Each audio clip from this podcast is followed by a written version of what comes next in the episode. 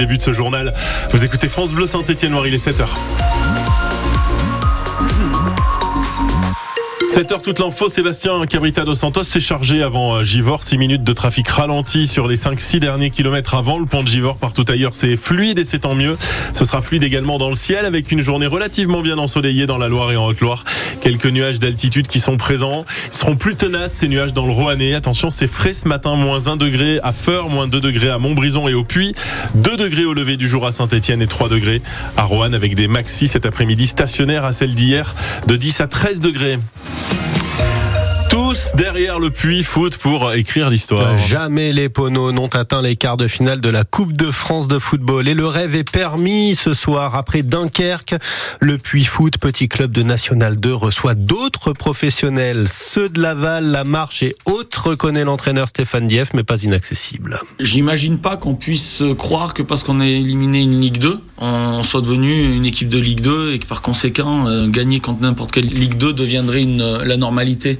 On joue Laval qui fait une très belle saison et si on venait à performer ce soir, ça serait un, pour la peine un exploit retentissant parce que eux ils sont pas très loin des places euh, du ticket Ligue 1 quoi on va dire. Pour la deuxième fois on est dans la peau de celui qui a rien à perdre. Faut juste prendre ce costume là, il est plus facile à endosser je trouve que le costume du favori. Euh, donc euh, s'il y a en jeu, il doit générer qu'une pression positive voilà. Il y en a déjà qui l'ont fait. Donc j'ai envie de dire pourquoi pas nous. La pression positive qui va arriver, c'est certain. Des gradins et du pourtour du terrain, plus de 3000 supporters sont attendus ce soir au stade Massot alors qu'on vibre déjà depuis des jours dans les rues et sur les places du Puy-en-Velay. Le club poussé par toute une ville, Mathilde Montagnon. Dans les rues du Puy, certains commerces ont accroché des ballons ciel et blanc à leur devanture. Bah, disons que j'ai accroché quelques ballons qui m'ont été fournis par des jeunes là, du club de foot. Donc j'ai commencé à en mettre un peu dehors. Joël est le gérant du Casino Shop à côté de l'office de tourisme. C'est une façon de supporter l'équipe, quoi. En espérant qu'ils passent ce tour d'après, on sait jamais. Hein.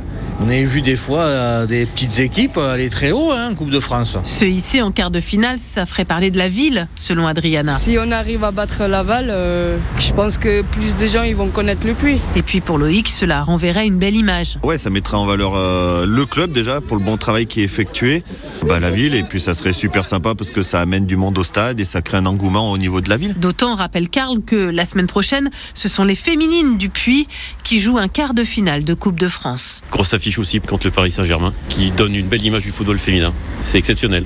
C'est une belle image pour la ville du Puy-en-Velay et le sport en général. Le Puy Foot, qui est le seul club amateur dont les deux équipes masculines et féminines sont encore en lice en Coupe de France. Bravo les Ponots, bravo les Ponotes. On vibre ce soir en tout cas avec le Puy-en-Velay. Vous y croyez d'ailleurs à une victoire face à Laval et à une qualification pour les quarts de finale? Ça vous fait vibrer l'histoire du petit poussé face à un ogre de Ligue 2 On vous écoute, appelez-nous au 04 77 10 0010. Et France Bleu Saint-Étienne Noir vous fait vivre ce match pour l'histoire en direct et en intégralité. Alors d'abord l'émission 100% synthé spéciale dès 18h en direct des Halles du Puy et puis le coup d'envoi donné à 20h30 à vivre sur notre antenne. Et on est avec Samuel Joubert dans trois quarts d'heure maintenant. Monsieur Communication, plein de passion pour le club du Puy Foot. Il est votre invité à 7h45. Des classes qui ferment mais pas d'enseignement en moins, d'enseignants en moins pardon l'année prochaine dans notre département de la Loire. La carte scolaire a bien été publiée hier. Aucun poste n'est créé ni supprimé. En revanche, sept classes vont fermer, ce qui promet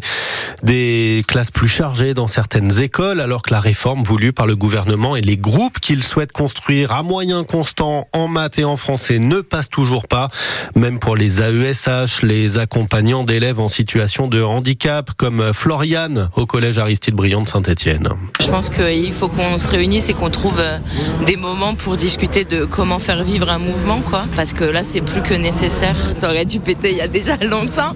Mais euh, je pense que là, les, la la réforme qui arrive sur les collèges, elle est aberrante et qu'il faut que ça bouge. Et je crois que là, mes collègues, ils sont euh, convaincus d'une chose, c'est que les groupes de niveau, euh, c'est euh, absolument horrible. Ça va bousculer non seulement la vie de nos élèves, leur estime d'eux, etc., mais aussi notre travail. Dans l'idée où on accompagne des élèves qui seront sûrement dans les groupes les plus faibles et que c'est souvent des élèves qui déjà ont peu d'estime d'eux. Et surtout, au niveau de nos conditions de travail, nous, ça nous fait peur parce que si tous nos élèves sont dans un groupe de travail, euh, je pense qu'ils vont en profiter pour mutualiser encore plus les besoins et qu'on aura encore plus d'élèves euh, à charge. Quoi. Floriane, parmi la cinquantaine d'AESH présents hier dans le cortège stéphanois, une manifestation a également été organisée au Puy-en-Velay avec toujours la même colère contre la nouvelle et peut-être déjà l'ancienne ministre de l'Éducation nationale Amélie Oudéa Castera, embourbée dans plusieurs polémiques, pourrait déjà être remplacée par le patron du Modem François Bayrou, relaxé lui dans l'affaire des assistants parlementaires. La suite du remaniement de Gabriel Attal doit être présentée dans la journée. Des nouvelles rassurantes à présent de la jeune femme, la seule survivante de l'accident qui a coûté la vie à quatre jeunes filles le week-end dernier sur la 47. Elle va mieux. Elle qui est soignée à l'hôpital Lyon Sud. Son état devrait donc permettre à la justice de l'interroger dans les tout prochains jours pour euh, comprendre un peu mieux les circonstances de l'accident. Il est 7h05 sur France Bleu Saint-Etienne. André Torigna euh, avance l'idée d'un génocide en cours dans la bande de Gaza. La députée de la Loire de retour de la frontière euh, égyptienne où elle a constaté avec une délégation d'une quinzaine de parlementaires de gauche l'embouteillage des convois humanitaires. L'insoumise réclame encore l'arrêt immédiat des bombardements qui s'abattent sur le territoire palestinien depuis l'attaque meurtrière du Hamas en Israël. C'était il y a quatre mois, jour pour jour. 42 Français ou franco-israéliens sont morts ce jour-là. 13 ont été pris en otage. 3 sont toujours euh, portés euh, disparus. L'hommage est à suivre euh, dès midi sur francebleu.fr. Hommage de d'Emmanuel Macron, du chef de l'État, alors que l'Elysée confirme aussi qu'un second temps, un second mémorial sera rendu aux hommages aux Français hein, tués dans les bombardements, cette fois israéliens, à Gaza. Et puis cette victoire, la belle victoire de Saint-Chamond des basketteurs Couramio face à Antibes hier soir, 85 à 70. Ça fait bien, ça fait du bien pour les Couramio qui est resté sur six défaites d'affilée en championnat. Ils se sont imposés hier à la maison pour cette 20e journée de Pro B.